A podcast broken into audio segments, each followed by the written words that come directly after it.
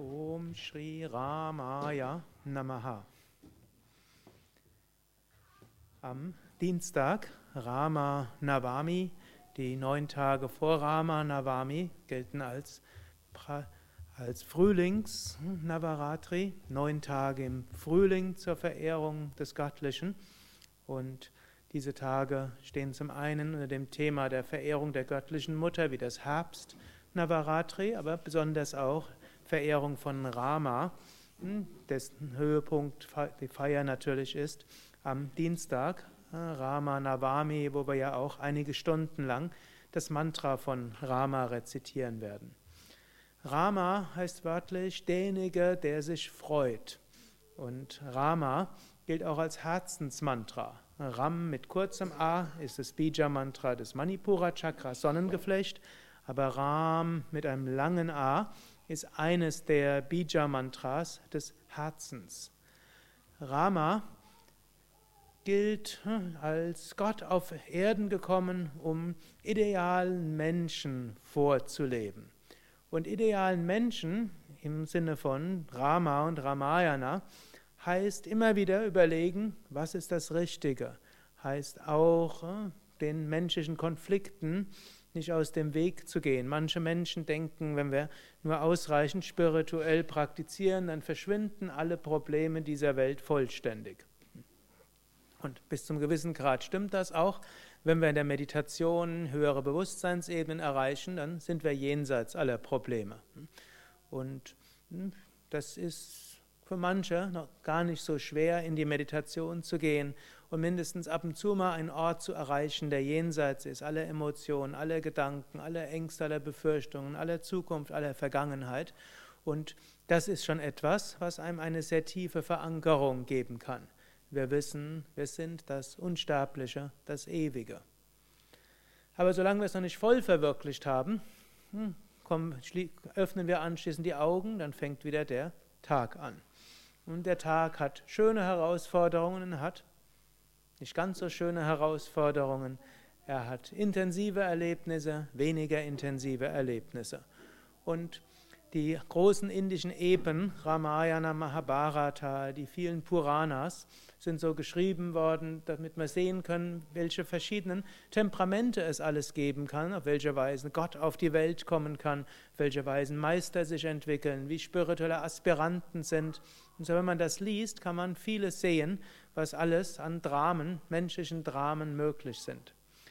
Und Rama gilt eben das Ringen, um darum das Richtige zu tun. Und Rama war einer, der immer sich bemüht hat, das Richtige zu tun. Und aus diesem Bemühen um ethisches Verhalten und aus dem Bemühen, das Richtige zu tun, hm, kam dann diese Einstellung von Freude. Wenn wir uns bemühen, vom Herzen her das Richtige zu tun, dann mögen andere einen kritisieren, wie bei Rama durchaus in einigen Entscheidungen der Fall war. Da mögen die Lebensumstände auch mal schwierig werden, wurde irgendwann ins Exil gesteckt, seine, geschickt, seine. Man musste im Wald einfachst leben als Prinz, eigentlich nicht so einfach, aber Rama ist es nicht schwer gefallen. Seine Frau wurde entführt und nachher, als er die Frau wieder zurückgewonnen hatte, die Sita zurückgegangen ist ins Königreich, und dann gab es alle möglichen weiteren Komplikationen. Hm? Und so musste er sogar seine Frau mit den zwei Kindern wegschicken in den Wald zur, zur Einsiedelei von Valmiki, damit die Kinder in Ruhe groß werden konnten und nicht in all diese Schwierigkeiten, die es sonst gegeben hat. Eine lange Geschichte, vielleicht erzähle ich die die nächsten Tage irgendwann mal. Jedenfalls sein Leben war nicht einfach. Und das ist eben auch das Interessante. Gerade die Aspekte, die in Indien für die Lebensfreude stehen, die hatten das dramatischste Leben. Rama eben, derjenige, der sich freut. Und er hat ein wirklich dramatisches Leben gehabt. Aber das heißt, und vielleicht deshalb gelten gerade diese Aspekte als Aspekte der Freude. Wenn wir, also Freude kommt nicht deshalb, wenn unser Leben einfach ist sondern Freude kommt deshalb, wenn wir mitten der Dramen des Lebens unser Leben ausrichten an hohen Idealen, Gott hingegeben sind, uns bemühen, das Richtige zu tun, im Bewusstsein, dass wir uns immer irren können, und dann geben wir alles Gott hin. Ein zweiter Aspekt, der ja auch für, Lebensfreude steht, vielleicht noch mehr als Rama, ist Krishna. Hm? Krishna wird, sagen wir gerne, ist der Aspekt der Lebensfreude an sich. Aber Krishna hat ein unglaublich dramatisches Leben gehabt. Seine Eltern wurden vor seiner Geburt in Gefangenschaft gesteckt. Seine, der Bruder seiner Mutter wollte seine eigene Mutter noch umbringen. Dann sollte, wollte der Bruder seiner Mutter, also sein Onkel, wollte ihn nach der Geburt umbringen. Nur durch Wunder wurde Krishna gerettet.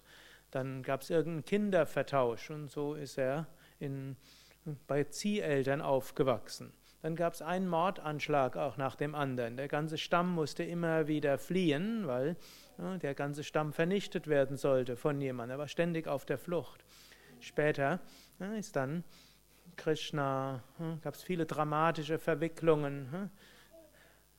Er hm, hat dann schließlich, schließlich mit seinem ganzen Volks, also Stamm, als er dann doch König wurde, mit seinem Volksstamm, seiner Nation ausgewandert auf eine Insel, um ein bisschen Ruhe zu haben, denn eigentlich als Inkarnation Gottes wollte er Frieden in die Welt hineinbringen. Aber selbst Gott selbst konnte sich nicht aus den Verwicklungen raushalten.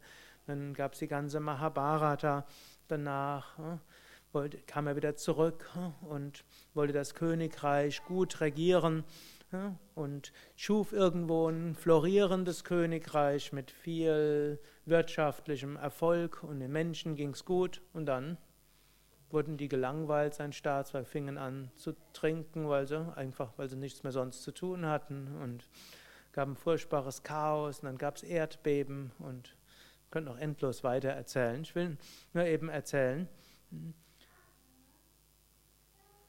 zu einem spirituellen Leben gehört durchaus dazu, dass es nicht immer nur angenehm und einfach ist. Und wir sollten niemals annehmen, ich könnte ja schneller die Verwirklichung erreichen, wenn nur mein Leben angenehmer wäre.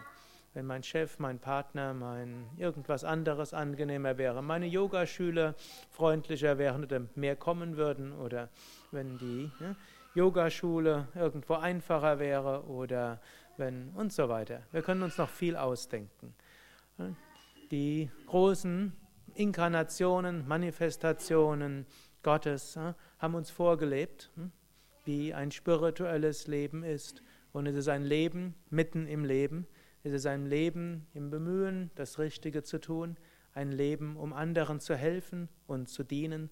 Ein Leben, um immer wieder aus der Einheit zu handeln, in die Einheit zu kommen zurückzukehren in der Meditation zu diesem spirituellen Kern hinter allem, dann hineinzugehen in die Welt und diesen spirituellen Kern überall zu leben, wieder zurückzukehren nach innen und in dieser Weise spirituelles Leben zu leben, ist letztlich die Schönheit des Lebens. Und dann folgt Rama, große innere Herzensfreude und Krishna, geheimnisvolle Liebe, geheimnisvolle Lebensfreude. Hariam Tatsat.